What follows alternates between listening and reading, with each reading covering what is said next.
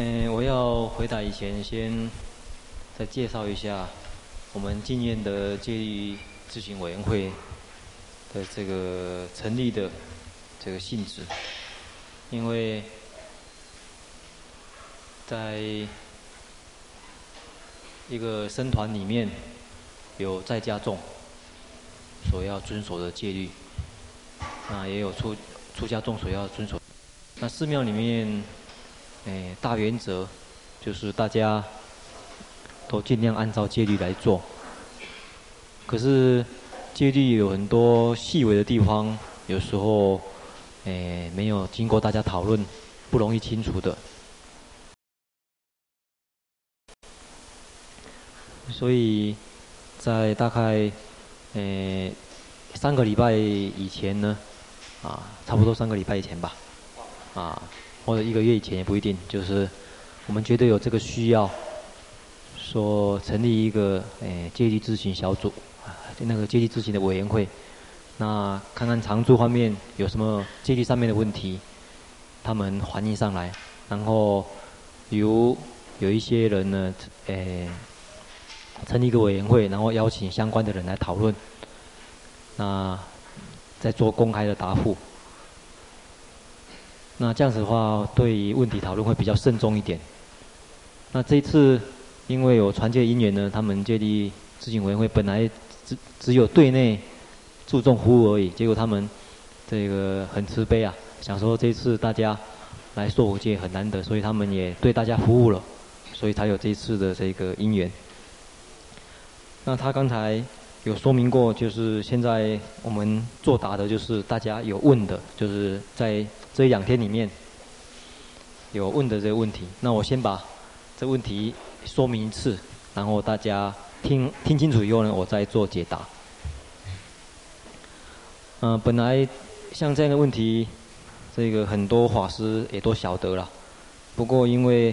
稍微呃牵涉到一些比较现代的这个事情呢，所以他们找我来回答。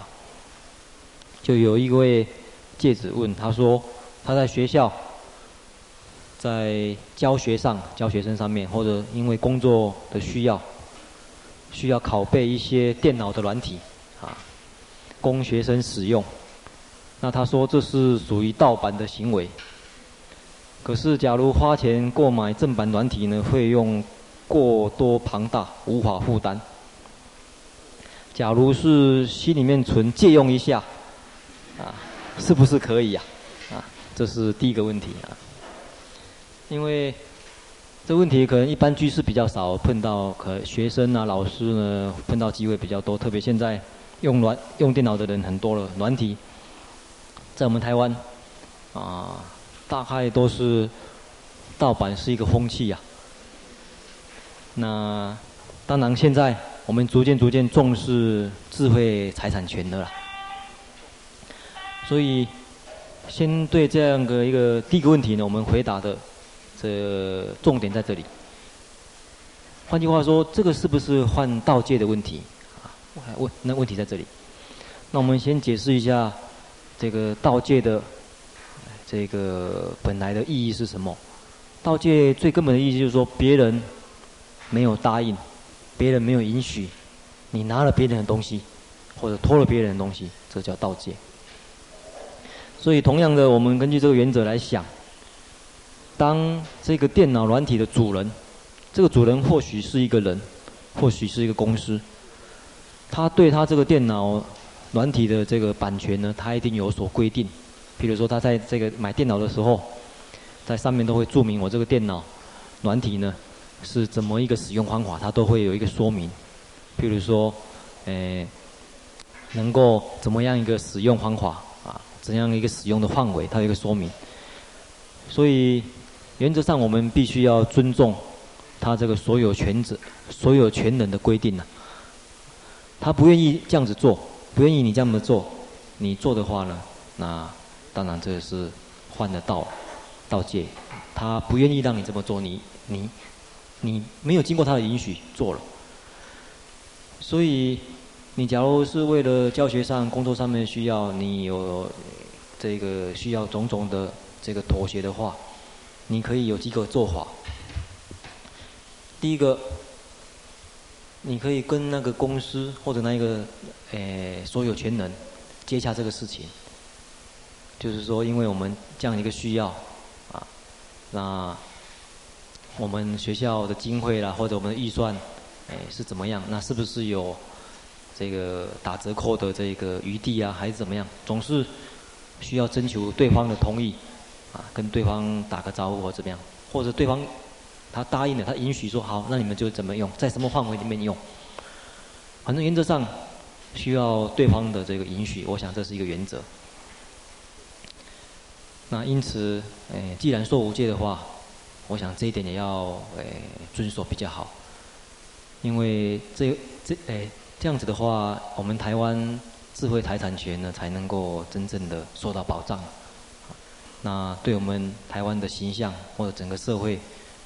这个智慧财产权的这个保护运保护的这个推行，也是有所帮助的。所以，呃，这位同学问的这个问题，呃，正好合乎潮流，你可以走上，你可以啊，很光明正大的说，我也是一个智慧财产权的保护者啊，问心无愧的。那。他有第二个问题，就是，假如不是工作的需要，而是个人需要，可是个人也没有庞大的经济能力呢，来买很多软体啊，那你就要 copy 别人的软体来使用。这个时候也是心存借用一下，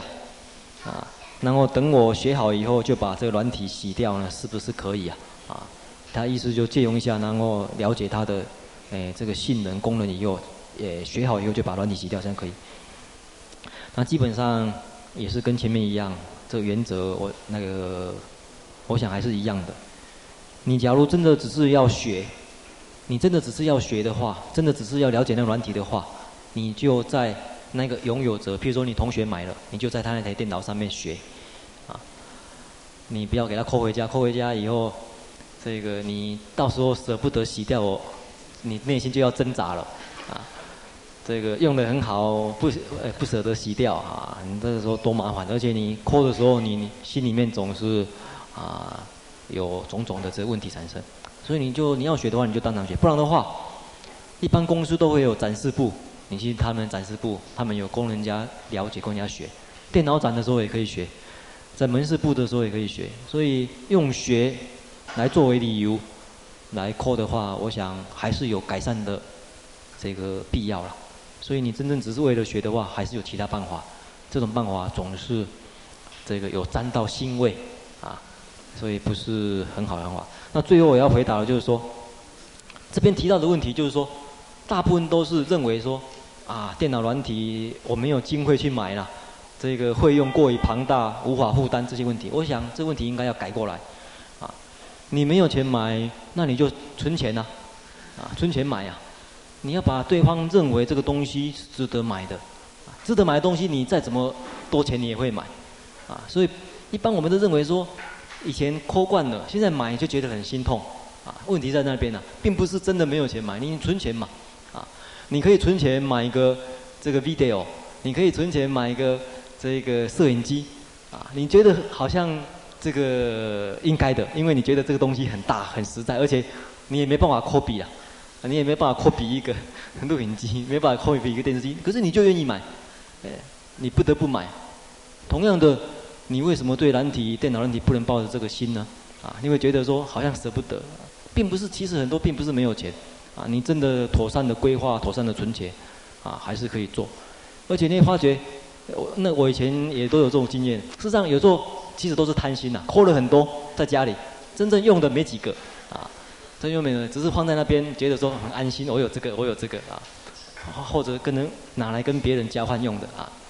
所以我是觉得大原则，既然受戒的话，这大原则这个有关于道戒的这个原则呢，还是要遵守啊。你既然要用，你就要诶想到这个就要有这个啊能力啊，就要有这种心心意，就要这种诚意啊，存钱来买了。我以上回答到这边，阿弥陀。